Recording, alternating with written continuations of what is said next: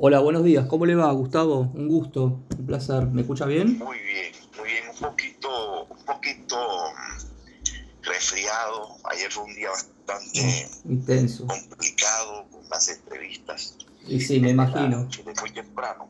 Por todo lo que ha contado. Sí. Bueno, yo acá me he levantado a las 6 de la mañana, no sé qué hora es ahí en Colombia, ¿no? Yo estoy en Buenos Aires, ahora son Aquí las... son, aquí son como las seis, seis, eh, un poquito. Ahora son las Más. 6, perdón por lo llamarlo. Aquí son las 9 y 20, 9 y 25 casi. Eh, bueno, yo también eh, amanecí con esta Sí, noticia. aquí apenas amanece, amanece, sí, pero, Bueno, pero bueno, quiero, quiero comentarte algo. sí, Eh, Tú sabes que García Márquez en los años 90, para, una, para la televisión francesa, dijo que un escritor tiene tres vidas. sí, Habló de la vida privada, de la vida pública y de la vida secreta. exactamente. Él dijo que en esas tres vidas, las mujeres, en el caso de él, habían sido claves. No Sí. solamente Mercedes, que fue guardiana de la obra literaria y de todo el proceso de 100 años de soledad, Sí, sino que además otras mujeres, las mujeres de su casa, cuando él era niño, él se crió entre mujeres, su abuela, Tranquilina Iguarán, las tías, y los únicos hombres eran el niño, el nieto y el coronel Nicolás Márquez. claro. Luego va a vivir forzadamente, digamos, forzado, digamos, después de que, que muere el, el- el abuelo, en el año 37, poco antes de morir, lo llevan a vivir con sus padres en Cincé, Sucre. Comienza como una vida junto a su padre y a su madre. Eh, por supuesto, una relación extraña porque él se había criado con, con los abuelos. Pero bueno, te cuento esto porque eh, ayer muchos intelectuales colombianos, entre ellos Plinio Apuleyo, esto no para decirlo públicamente, pero muchos, muchos intelectuales dicen, no, esta noticia no es relevante, no es relevante la vida secreta de Gabo. Eh, dijeron varios y gente muy reconocida, estoy hablando de Plinio Apuleyo Mendoza, eh, y otros críticos, investigadores, le pareció que esta noticia no fue relevante. Y yo me pregunto, la vida privada de un escritor o de un ser humano permea la vida pública y la vida privada. La vida, sí, esas tres vidas er- se permean a sí mismos claro. más aún cuando se trata de una hija. Yo me preguntaba, ¿a quién le interesa el silencio o mantener un secreto, un secreto que le hace daño a, a- a- una pareja, en este caso le hace daño a, A una niña, a una joven que ayer cumplió 31 años.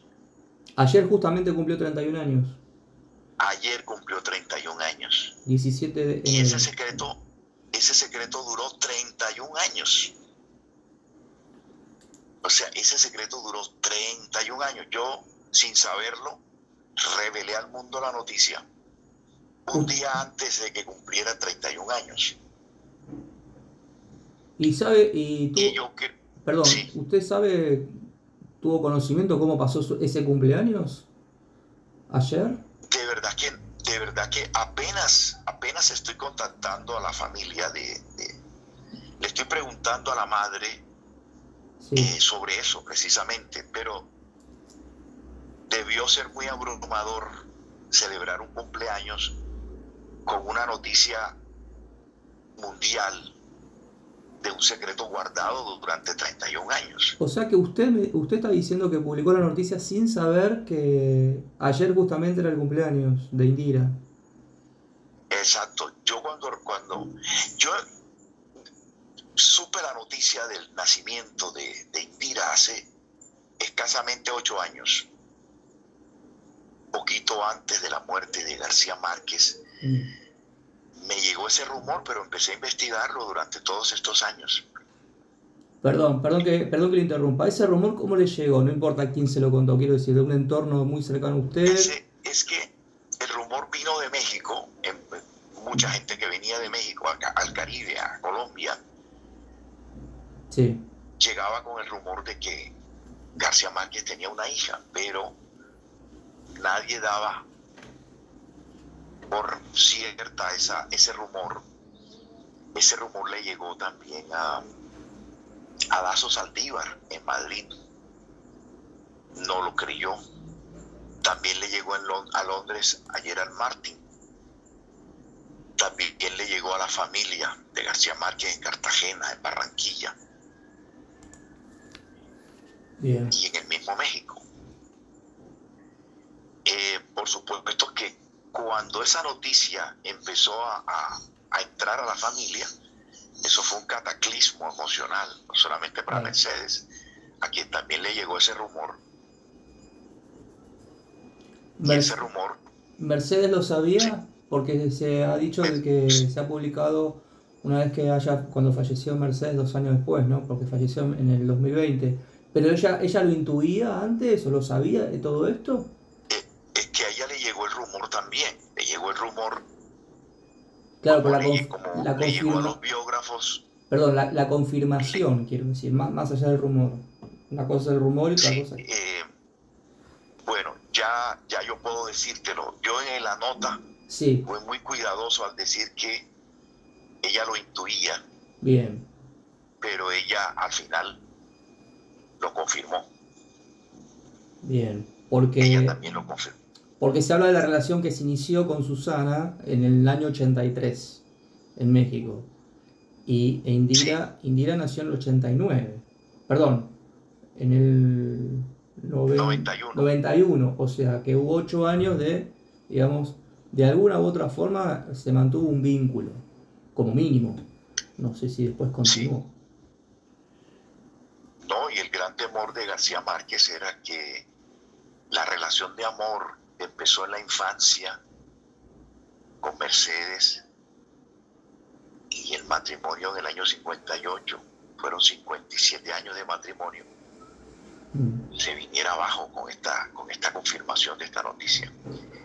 Entonces, García Márquez... Para, él, para él, era muy difícil reconocer, eh, reconocer, o sea, mantener el secreto. Eh, o sea, digamos que para él, él prefirió el silencio y Mercedes también. Bien. Fue discreta, no quiso hacer escándalos. Bien.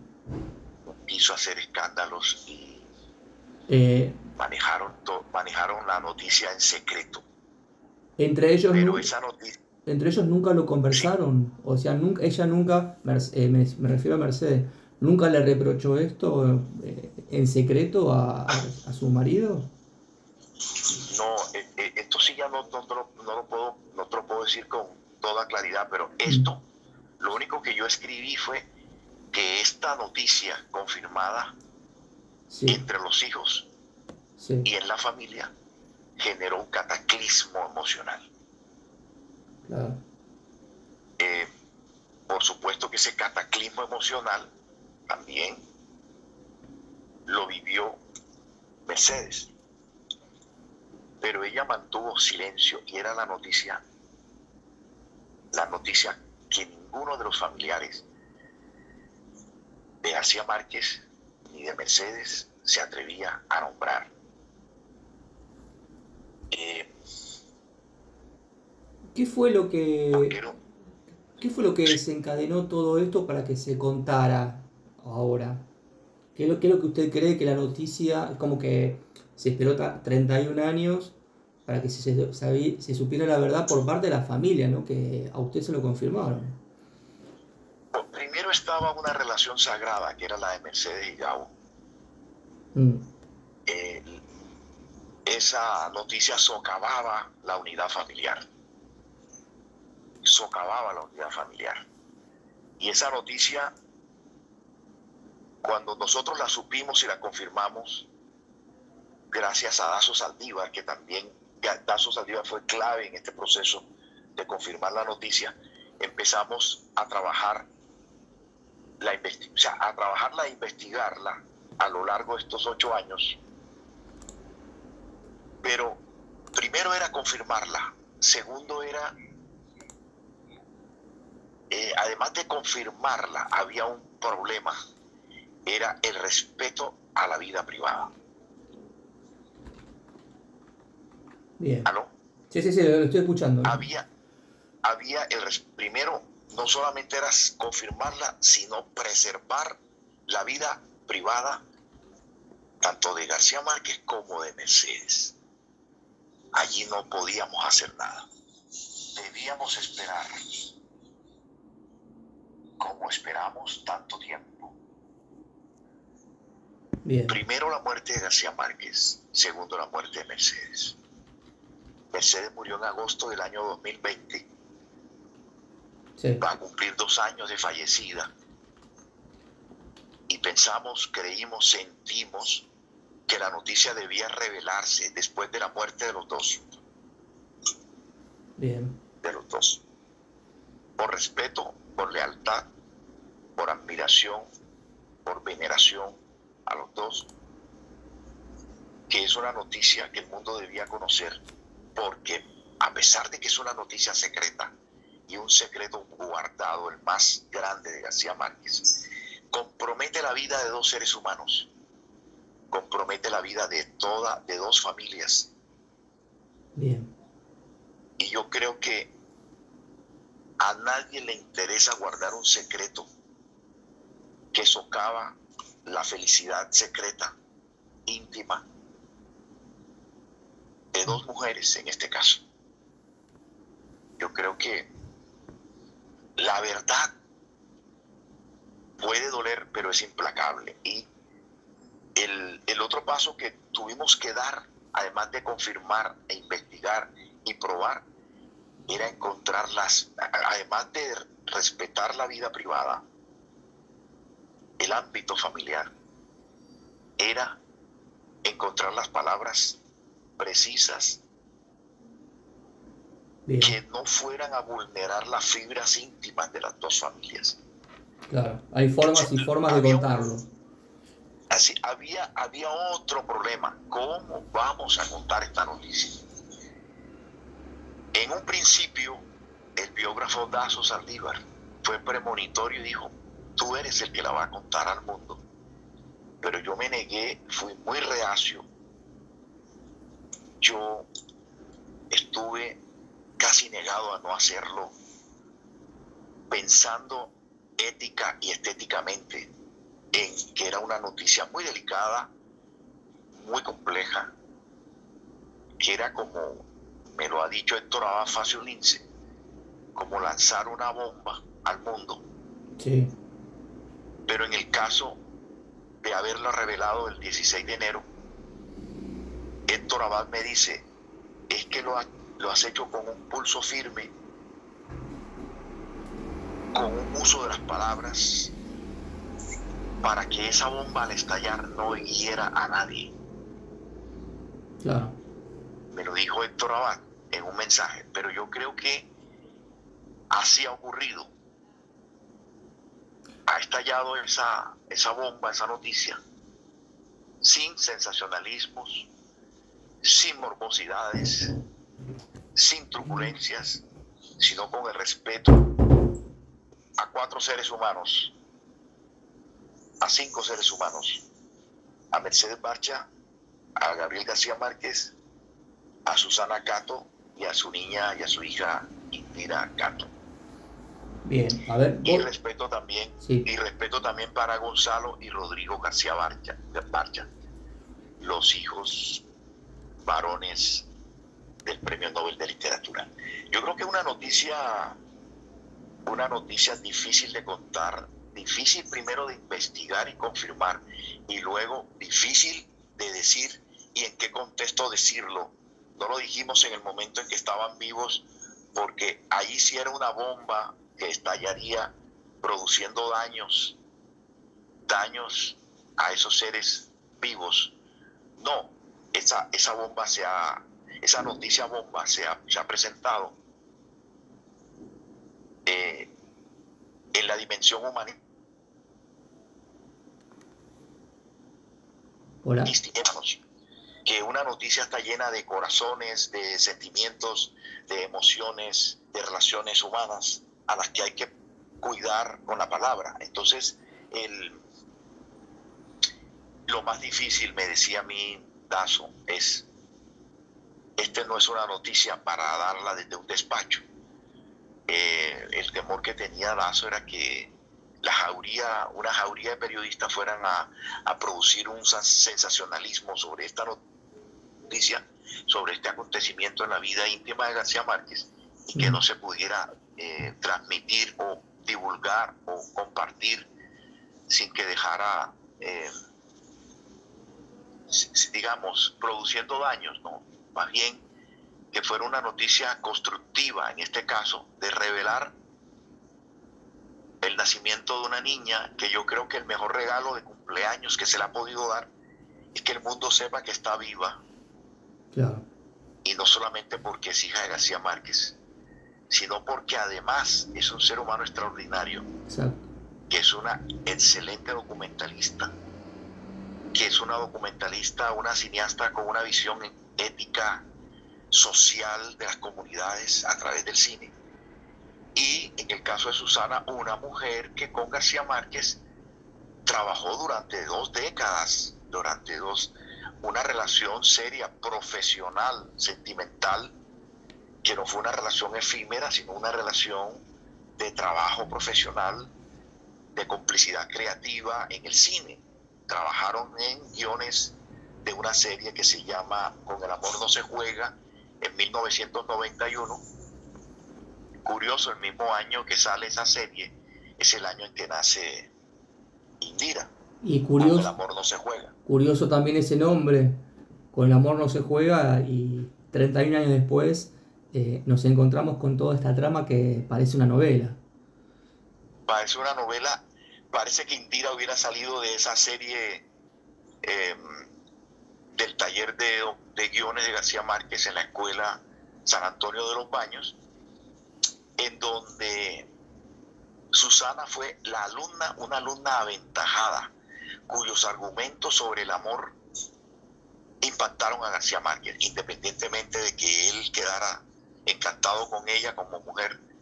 Eh, García Márquez quedó encantado, en primer lugar, por los argumentos que Susana expuso en el taller de guiones, de hacer una serie con temas amorosos. Y allí sale un cortometraje precioso que se llama, que se puede ver en YouTube, que se llama La luna, el espejo de la, el espejo de dos lunas, el espejo de las dos lunas o de dos lunas, que es un cortometraje que forma parte de la serie Con el amor no se juega. Entonces estamos aquí hablando de una vida secreta que no es tan secreta porque es una vida que permea las artes. Eh, yo le respondo a los intelectuales colombianos que me criticaron. ¿Qué es relevante? Si es relevante, ahí está la obra. Ahí está la obra de Susana Cato. Ahí está la entrevista, excelente entrevista, que en 1996 le hizo García Márquez una entrevista política para Cambio 16, porque ella era corresponsal como periodista de Cambio 16 en México. Entrevistó a García Márquez en el 96. Publicaron la entrevista de carácter político que Gerald Martin cita en su biografía sobre García Márquez. O sea, Susana Cato aparece en la biografía de, de Gerard Martin. Claro. Y Susana no es una desconocida. Susana es una mujer que viene escribiendo libros, es autora de libros. Eh, tiene un libro que se llama Ellas, las mujeres del 68. Es un trabajo periodístico sobre personas que vivieron la, el movimiento del 68 en París y el impacto de ese movimiento en, el, en América Latina. Es una mujer que viene que es periodista, que es escritora, es una artista integral porque hace cine, hace teatro, hace radio comunitaria, ha hecho muchas cosas, hasta teatro ambulante en México. Nunca se cruzaron eh, Susana y Mercedes, quiero decir, eh, en, en, los años 90, hablando no de este tema, sino de otros temas. A lo mejor Mercedes sabía que García Márquez trabajaba con Susana porque ella era periodista. Nunca entablaron ninguna conversación, diálogo de nada. No, eso, eso sí no lo, no lo, no lo, no lo preciso en este instante. Bien. Pero sé que ellos no se conocieron en México, se conocieron fue en, en La Habana, porque Susana fue a escribirse al taller de guiones de García Márquez y allá conoció, allá trató al escritor y allá presentó los argumentos para sus guiones. Entonces, no se conocieron en México, se conocieron en La Habana. Habana 1983, en 1990. En estos, sí. En estos talleres que dirigía él, en la escuela taller, en la escuela San Antonio de los Baños, que luego se publicaron como dos, dos libros donde García Márquez cuenta cómo es el proceso de creación de un guion, de una historia. Y, y es un taller muy fluido donde los participantes cuentan sus ideas y él les dice, trabájala por aquí, mejórala por acá. O sea, era un taller muy, muy singular, el taller de guiones. Y yo creo que él siempre tuvo, tuvo el deseo de seguir trabajando en la parte cinematográfica y encontró en Susana una cómplice en ese mundo, porque eh, si ya con Mercedes, que fue su esposa, tuvo la gran complicidad de su literatura a lo largo de toda su vida, al final de su vida o en el momento de su otoño, ya en su vida, a sus 63 años, que conoce a, a, a Susana, inicia la complicidad fílmica, cinematográfica con ella y a cuatro manos hacen varios proyectos. Buenos días. Hacen, hacen varios proyectos de carácter cinematográfico. El guion de María, eh, la novela de Jorge Isaac, la entrevista que ella le hace, que es una entrevista de carácter político, donde García Márquez se refiere a la vida política de Colombia en ese momento del año 96 y ahora, que lo publica sí. la revista Cambio 16. Ahora yo eh, le quería consultar eh, sobre Indira, si usted tuvo contacto con ella personalmente o de, algún, de, alguna otra forma. ¿Cómo es ella? ¿Qué rasgos tiene? ¿Qué cosas le gusta? Bueno, si, si, se, el, si se veían o sea, yo también. No, la conozco. no, mira, yo no la conozco personalmente. Yo la conozco a través de la familia de García Márquez a través de fotos, a través de imágenes, que la misma familia, algunos... Eh, esta noticia también fue confirmada a través de cuñadas de García Márquez, a través de las esposas de los hermanos de García Márquez. Y me decían, no, de eso no podemos hablar. Ese es el tabú, ahí no podemos hablar del tema. A ver. Pero, ellos pero se muy conocían. secretamente ya sabían que existía Pero Ya ya sabían sabían, pero existía. ¿la habían frecuentado? ¿Se habían visto o no? No, Bien, solo a través, a través, eh, digamos, eh, a través del teléfono, a través de la comunicación de las redes. eh, en este momento, Indira tiene comunicación con sus primos de Cartagena y Barranquilla. Y está en, eh, o sea, los tíos la, la, la quieren mucho, están pendientes de ella, la llaman. La llaman y hay una comunicación, pero no la, no la conocen personalmente, no la han tratado sino a través de videollamadas o a través de, del celular, a través de la comunicación de su sobrino, en este caso el, primo de, de Indira en Cartagena es Gabriel Torres García, a quien llaman Cabo Gao. Eh, Gabriel sí la conoce, sí la ha tratado, es el que más la ha tratado, el, eh, el primo en Cartagena.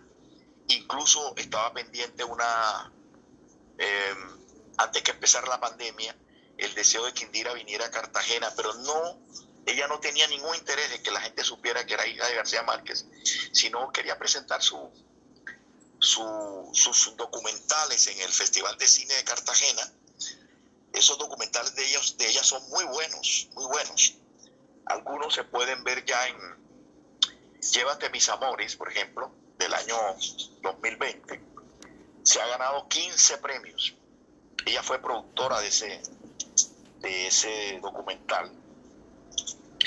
Y ese documental, como lo digo en una nota que escribí en el País de Madrid ayer, es un tren que pasa, que bien podría pasar por Aracataca y bien podría pasar por la frontera de, de México, como realmente ha pasado, y Indira vio pasar el tren por la frontera de México, un tren lleno de migrantes eh, hambreados y 15 mujeres en la línea del tren, la línea férrea, van entregándole a los migrantes asomados a las ventanillas bolsas de alimentos, bolsas de comida, que, ellos, que ellas le entregan de manera generosa, de manera humanitaria, sin esperar otra cosa distinta que una sonrisa de los migrantes. ¿Aló? Sí, sí, lo estoy escuchando, lo, estaba haciendo atentamente. Esa, esa imagen del tren pasando y las mujeres entregando comida perfectamente puede ocurrir, pudo haber ocurrido en Aracataca, donde aún siguen pasando los trenes, ya no de pasajeros, sino de carga. Pero cuando García Márquez era niño pasaba el tren de pasajeros, cargados de gente que se paraba ahí en la estación a vender la gallina, el pollo, las papas, la comida recién preparada. Y cuando yo vi esta escena, yo dije, mira qué cosa tan increíble. Indira no se ha criado con su padre, pero en la película rescata una imagen que lo conecta con su padre, que lo conecta con su experiencia en México. Y ella fue tras esas 15 mujeres que entregaban esas comidas. Increíble y dijo, aquí hay una película, y ella misma es la productora de esa película, que sería bueno que precisara el nombre del director, que no lo recuerdo en este instante, pero en el artículo del Universal yo escribo, le doy el crédito al director. Ella es la productora de la película. Bien. Pero ella fue con el joven director y le dijo, mira, aquí hay una, aquí hay una película extraordinaria hay que, un documental de los seres humanos, esos seres humanos, no solamente las mujeres que entregan la comida, sino los que van en el tren. Entonces, yo, yo hice esa relación, hice esa relación del, del, esa relación, esa relación de con García Márquez a partir de esa, de ese documental de Indira Cato. Entonces, eh, eh, me di cuenta de que cómo viene un intelectual colombiano a decir ahora a través de, los, de las redes y a través de los medios de que no es relevante esta noticia. ¿Cómo que no es relevante si hay seres humanos comprometidos? ¿Cómo viene ahora un, un catedrático de una universidad a decir que no es relevante que se sepa esto? Hombre, son seres humanos los que están allí y no son si en el caso de que Susana fuera una, una, una sembradora, una campesina, también es relevante. Es, es, eh, o sea, el catedrático dice que no es relevante. Si es relevante, sea la condición humana de cualquier mujer o de cualquier ser humano, el ser humano es importante. Es importante. A mí me interesa que es un ser humano.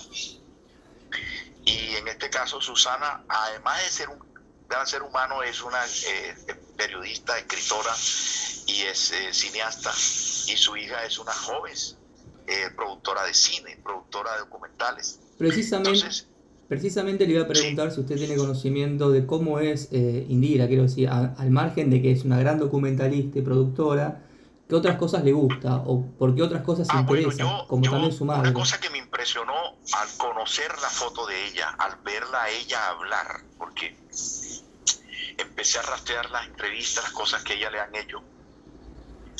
Los ojos negros, las cejas negrísimas, la mirada profunda, es una mujer bajita. Eh, García Márquez también era un hombre bajito, de estatura baja. Es una mujer de tez blanca, eh, ojos negrísimos, cabello negro, negro, lacio, con una mirada profunda, em, una ternura, una sensibilidad, una nobleza y al mismo tiempo una, un coraje para, preservar su, también su privacidad y su, y su vida. En este caso nunca ha reclamado nada, nunca ha pedido el, apellido de su padre. Por el contrario, la madre desde un principio eh, decidió que mejor llevara el apellido de, de ella, el apellido Cato, para que su vida fuera normal y su vida no tuviera, eh, eh, no tuviera que la gente dijera, no, es que ella es hija de García Márquez, no. Que primero se descubriera y se fortaleciera su propio mérito, su propio talento, su propio ser. Y, y yo creo que en estos 31 años ella ha fortalecido ese ser y ha demostrado que tiene méritos. Y hoy, por ejemplo, después de todo esto, de conocerse este, esta bomba, ¿no? Eh, que usted ha lanzado, eh, ¿hoy ella, podría utilizar el apellido de su padre? Si lo desea. De verdad que no sé porque ellos han sido tan discretos, si ellos guardaron ese secreto, si Susana guardó ese secreto, nunca hizo escándalos a lo largo de 31 años, yo creo que ahora tal vez no. Ellos no tienen esa codicia, no tienen ese interés económico no tiene ese, ese, o sea, pienso que han sido, por lo que yo he percibido, una nobleza, una nobleza. Y por supuesto, Indira necesita, eh, bueno, eh, seguir adelante con sus proyectos cinematográficos. ¿De qué origen eh, es el apellido Cato? De verdad que no, no. de entrada me suena como un apellido con resonancia como indígena, me suena, pero no, no lo he probado, eso sí no me gustaría decirlo sin, sin, sin, confirmarlo, que la resonancia del apellido es, me suena a mí como muy indígena. Muy indígena. ¿Y tanto la madre como la hija viven juntas en México? ¿Están separadas? ¿En qué ciudad viven? no, viven juntas. Ellas son, ¿qué te digo? Es una, una, ella es una mujer una mujer que tiene, nació en el 60, Susana. Sí. Es una mujer muy, una mujer muy bella, una mujer eh, eh, muy activa, una mujer con, yo diría que es una artista múltiple porque ha hecho teatro, ha hecho radio, eh, periodista, ha hecho cine. Es una mujer con una inteligencia múltiple. Ahora una pregunta. Sí, dígame. Em, sobre ellas yo intenté entrevistarlas. Ella de entrada dijo, no quiero que Gustavo tenga mi teléfono cuando se enteró que yo estaba por revelar o en el proceso de confirmación de la noticia, para ella se negó rotundamente a que las personas allegadas a la familia García Márquez eh, le facilitaran el teléfono de ella para que yo culminara o revelara esa noticia. O sea que hubo resistencia de su parte. Pero ya en el día de ayer eh, tuve un contacto con ella, hablé, fue, fue muy cordial y y esto, bueno, esto, esto aquí te lo digo, pero no para divulgarlo. Ella me agradeció el profesionalismo, la delicadeza del profesionalismo para revelar la noticia. Claro, de estar conmovidas por, por todo esto en este momento. Sí, sí, ella, ella, ella ya se comunicó conmigo y yo le dije que necesitaba comunicarme con Indira y felicitarla por su cumpleaños y decirle que el mejor regalo de cumpleaños es que el mundo lo supiera para que ella, eh, sus sueños y sus proyectos personales se, fortalecieran.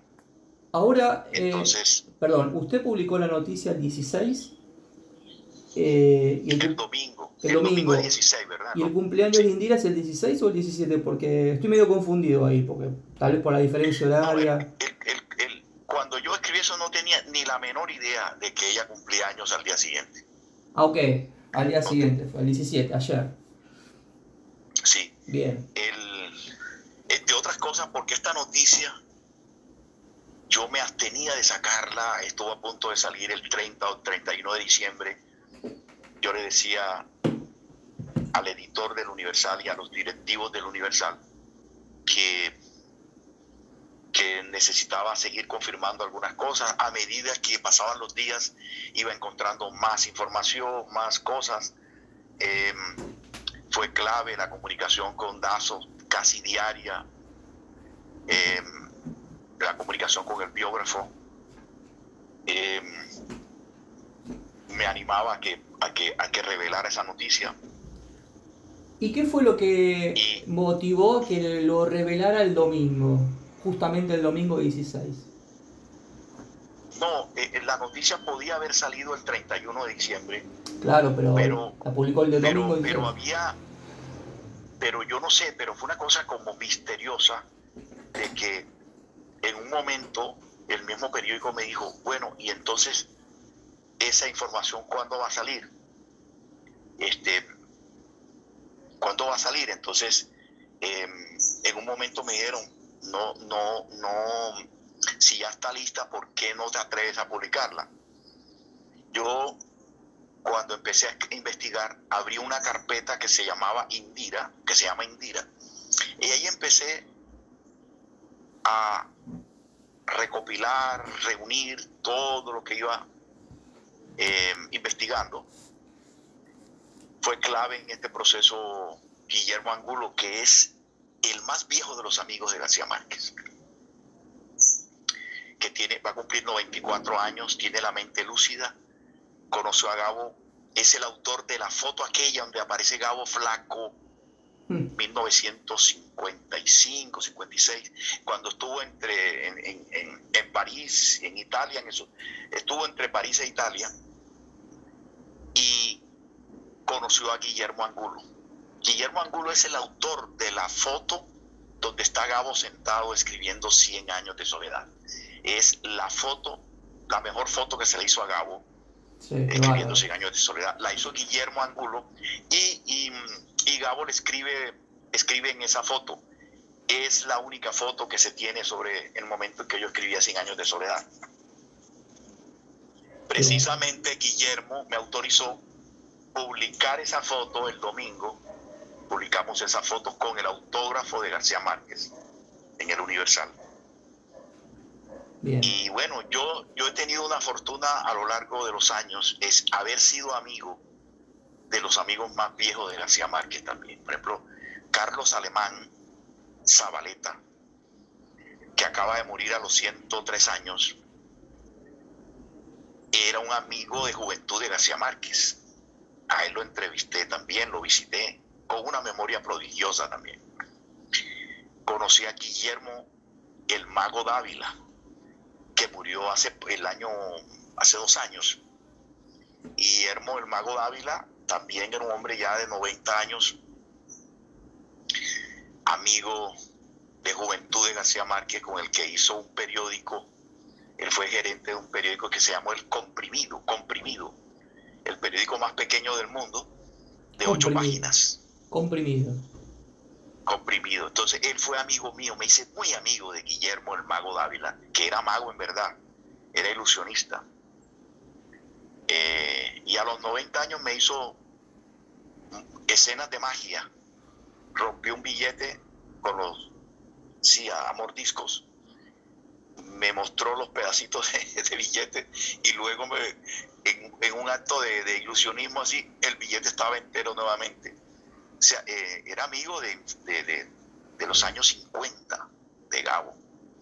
Se conocieron como en el 49 por allá y en el 51 eh, se metieron en la aventura de hacer un periódico que duró seis días, no más. Seis días. Bueno, ya esa es otra historia, pero lo que quiero decirte es que fui amigo de esos viejos amigos de él que me permitieron también una, una visión de vida de cómo era cuando joven, cómo era su vida. Y Guillermo ahora es, eh, fue clave en esta revelación de esta noticia, Guillermo Angulo. Pero, pero a, través de estos amigos, que ahora a su vez son, ahora, son, sus amigos, una vez que usted, esto es algo periodístico, una vez que ya tenía toda la recontra confirmación de todo, dijo, este es el momento. Hasta que sí, es el momento. Y además yo me di cuenta que Guillermo, en el caso de Guillermo, Guillermo es amigo es casi que, si Gabo dice que tenía tres vidas, Guillermo fue amigo de Gabo en esas tres vidas. o sea, en, esas tres vidas. Y lo, lo tenía claro que estaba en la vida privada, en la vida pública, en la vida secreta. Ahí Guillermo estaba. Eh, no tanto ni como Dazo ni como yo, que no tuvimos esa cercanía hasta allá, no. No tuvimos esa cercanía. Por muchas, bueno, generacionalmente.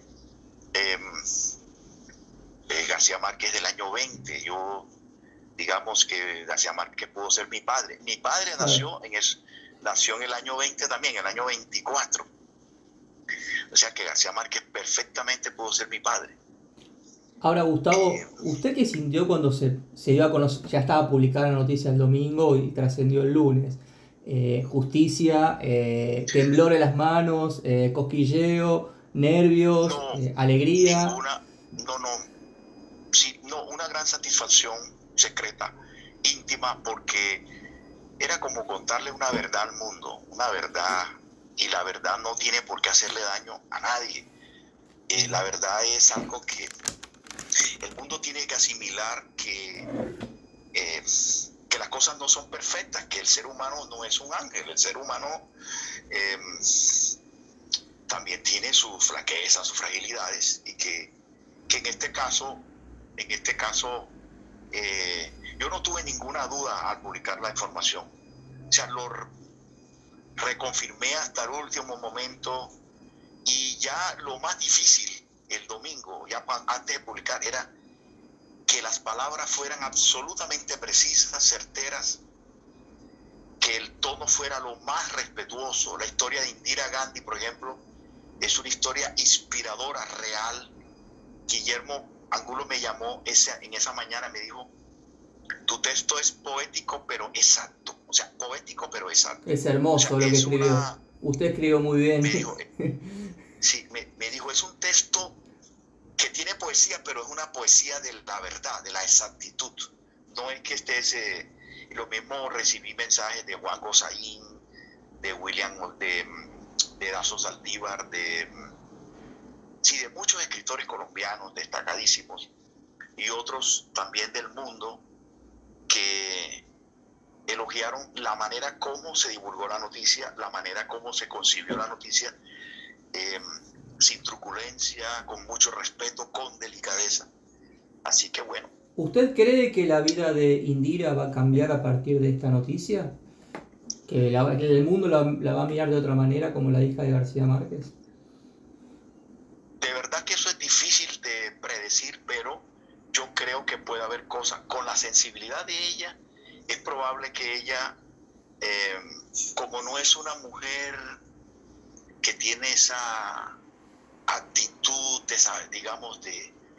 Ella es muy humilde, de una nobleza, eh, es una mujer muy tímida, entonces de pronto esto de, estar en la mirada del mundo eh, la va a volver de pronto o más hermética o de pronto en algún momento de su vida esto le va a permitir abrir una que otra puerta para bien de su arte. Eh, pero de todas maneras e, eso es, eh, uno no sabe qué puede ocurrir eh, para bien. Yo creo que hay muchas cosas para bien de su arte y para su vida. ¿Usted? es posible que muchas cosas mejoren en, digamos, en para lo que ella se ha propuesto de hacer unos documentales sobre vidas comunitarias, yo creo que eh, va a ser bastante... Yo pienso que en este caso le ocurre lo mismo que a Rodrigo. Rodrigo García Barcha, que es un extraordinario director de cine y además buen escritor, por lo que escribió sobre su padre y su madre en ese libro, yo creo que también es un hombre de una autosuficiencia, un hombre que quiso hacerse a pulso, nunca quisieron decir yo soy hijo de García Márquez, lo mismo Gonzalo, son seres que, que de una discreción, de una, eh, yo creo que eso es admirable. yo pienso que ahí está el legado de García Márquez. Les enseñó a, a, crecer no bajo la sombra de él, sino eh, que buscaran su propio destino. Y él mismo lo dijo, García Márquez dijo una frase que a mí me, dejó pensando, mira, puede parecer petulante, pero el escritor que más ha influido en mí, dijo García Márquez, ha sido Gabriel García Márquez. O sea, él ha sido la inspiración de sí mismo. También la mía. Gracias a Gabo por escribir. Él, él, conociéndose a fondo, fue el que más lo había influido en su propia vida para la creación de su obra literaria. Claro. claro. Bueno, amigo, yo creo que eh, tiene un buen... Sí, tengo demasiado ya para... Le una preguntita, dos preguntitas, así vamos cerrando. Es para chequear. Usted me dijo que cuando... Es para chequear, ¿eh? Eh, usted me dijo que cuando salió publicada la noticia, Indira no sabía de esto en el día de su cumpleaños. ¿O sí? No, ella, eh, a través de emisarios muy cercanos a la familia, Susana, tanto Rodrigo, la familia sabía que la noticia saldría en cualquier momento de enero, en cualquier momento, que en cualquier día saldría, no se precisó la fecha, pero que la noticia saldría muy pronto. La única preocupación que tenía Rodrigo era que la noticia se revelara en el momento en que él y su hermano Gonzalo traerían las cenizas de Mercedes a, a Cartagena, donde van a estar en un mausoleo del claustro de la Merced, en el corazón amurallado de Cartagena. Y yo le dije a ese emisario cercano a la familia, no, yo soy muy respetuoso, tanto de la vida de Gabo como de la vida de Mercedes. Yo no haría eso ni para nada, nunca. Eso nunca lo haría, por respeto a Mercedes y a Gabo. Y la de ellos es una historia de amor que nada, la, la, nada ni nadie pudo eclipsar, pese a que esto generó un cataclismo, por supuesto, cataclismo natural, es una historia de amor que ya quedó para la historia. Pero ahora que ellos están, ellos están muertos, ya la noticia debía conocerse. En vida era muy complicado y eso eh, abriría heridas y, y, fomentaría un sufrimiento eh, tremendo. En este momento yo pienso que la noticia encontró después de 31 años eh, el momento certero para decirlo sin agredir a nadie, sin complicarle la vida a nadie. Sí, ese es, esa es mi, mi, mi, visión de, de, este hecho, de esta noticia que se ha revelado con mucha, yo diría con ética, no solamente con ética, sino con un nivel estético eh, que no vulnere la verdad de, la, de, la, de los hechos. Pero está bien, pero yo le preguntaba si Indira sabía que su padre era García Márquez. ¿Ya lo sabía antes? Supongo que sí. No, sí, ella sabía, ella sabía. Ah. Lo que pasa es que había un pacto allí familiar de no revelar eso. Ella tampoco querían revelarlo. Ok, ok. Querían revelar. Y ahora las últimas dos preguntas. y, y lo, lo, que digo en, la, en el artículo del domingo es que Cabo estuvo pendiente de ella hasta el final. Digo el final, bueno, un poco antes de que perdiera la memoria y todo, García Márquez estuvo pendiente de su hija. Le hago las últimas dos preguntas y no lo quiero molestar. Eh, eh, ¿Usted cree que García, que, Gabo, usted cree que, Gabo estuvo... ¿Me escucha? Sí. ¿Usted cree que Gabo estuvo enamorado de Susana? Por supuesto, si es que hubo una relación donde nace una hija y no solamente nace una hija, sino que además se fecundan sueños cinematográficos, proyectos comunes en artes. Eh, ahí hay, hay algo más allá que una relación de amor, hay una relación profesional de artistas.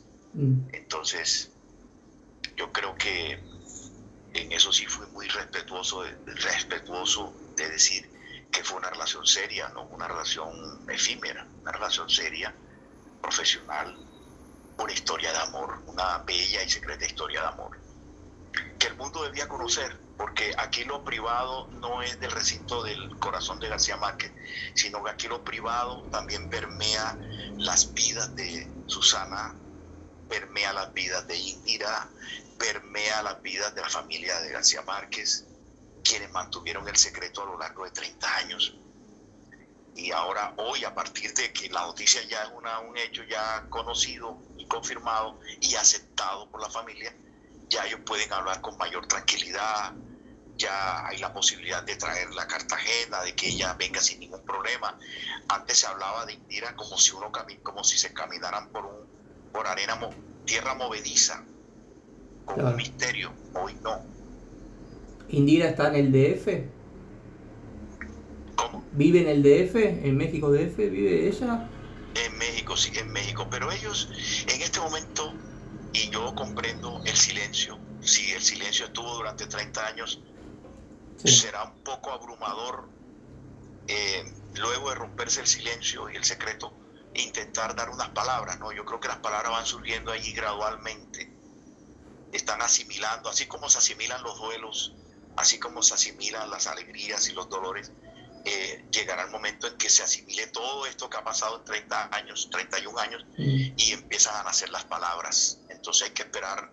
Yo pienso que no hay que forzar las cosas. Yo creo que la palabra ahora la tiene la familia de García Márquez y en este caso no solamente su familia, sino también la palabra la tiene, si ellos quieren hablar, Susana y, e Indira. Entonces, yo creo que el mundo tiene que, en ese sentido también, respetar su silencio, cuidar su silencio y cuidar también em, la discreción que ellos han tenido a lo largo de todo este tiempo. Ya vendrán las palabras, eh, saldrán en el momento en que, el corazón o la mente o, la divina providencia lo dispongan, porque a veces uno no sabe realmente, las cosas ocurren y llegará el momento en que eso ocurra.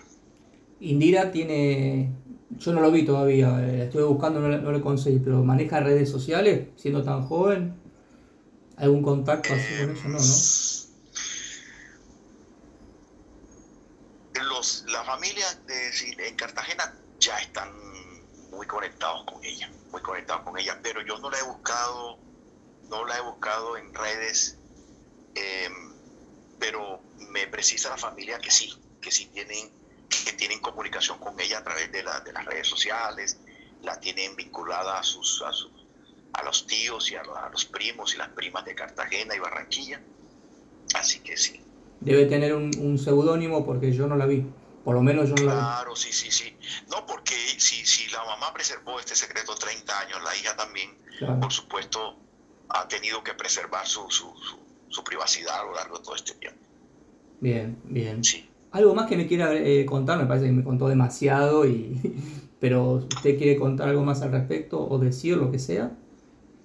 Sí, yo, no, yo creo que, que mm, yo pienso que es esta revelación no no desdice, no desdice, no, no disminuye la grandeza de un genio como García Márquez. Yo pienso que esto reconfirma la grandeza de él también, que en esta historia también hay elementos de poesía y hay elementos de, eh, pese a que, bueno, aquí en Colombia empezaron eh, ciertas reacciones, empiezan a juzgar. Lo más fácil en el mundo es juzgar, es juzgar y, y empezar a criticar, que por qué hizo esto, por qué no la reconoció, Em, empieza un cuestionamiento moral, ético, del cual yo no, yo no, yo no soy nadie en este mundo como para juzgar. Pero según lo que, según lo que pude leer, él quería reconocerla, se ofreció muchas veces, usted me dijo que nunca perdió el contacto, le quiso poner su apellido, la familia, y aparte Susana, no quería, lo rechazó, no porque estaban peleados, sino por una cuestión de resguardo, de secreto, como usted lo había contado y él estuvo presente hasta el último momento de su vida para poder ayudar a su hija. Claro, y fíjate que yo lo dije en el artículo de que el deseo de García Márquez, incluso cuando escribió Cien años de soledad, era tener una hija. Eh, ahí está, en un, en un párrafo del libro dice, tendría a Gonzalo y Rodrigo, y tendría dos hijos indómitos que se llamarían Gonzalo y Rodrigo, y una hija que se llamaría Virginia, nunca remedios. Entonces, em, yo eso, bueno, ahí, eso yo creo que hay suficiente, ¿verdad? Material ahí. La última que le pregunto, ya, ya, lo, ya, libero. Me imagino, me imagino que usted, con todo el material que tiene, ya puede escribir un libro, una novela con esto. De verdad que no lo, no, sé que hay demasiado material, pero no... Yo, yo tengo un libro que, te lo, que quisiera que lo leyeras, que se llama La Flor Amarilla del Prestidigitador, que es un libro que yo publiqué en el 2019, en donde tengo encuentros con el papá, la mamá, la familia García Márquez. Ese libro tuvo una acogida, una resonancia en, en España, y, y, bueno, yo tengo bastante material allí. Bien. Eh, Bien. Sí. Gustavo, eh, le agradezco muchísimo. Quisiera saber si más adelante lo podría consultar por este u otros temas al respecto. Eh, y ni bien tenga, eh, no sé si la voy a escribir yo la nota porque tengo que pasarlo al diario este informe, ni bien tenga la nota publicada, se la manda a usted también, por, por cortesía y por ética, y, para que usted la tenga. Muchas gracias, amigo. Un abrazo fuerte y seguimos conversando. Un abrazo y muchas gracias por todo. Que tenga buen día, Gustavo. Bueno, bueno lo mismo. Felicidades. Felicidades.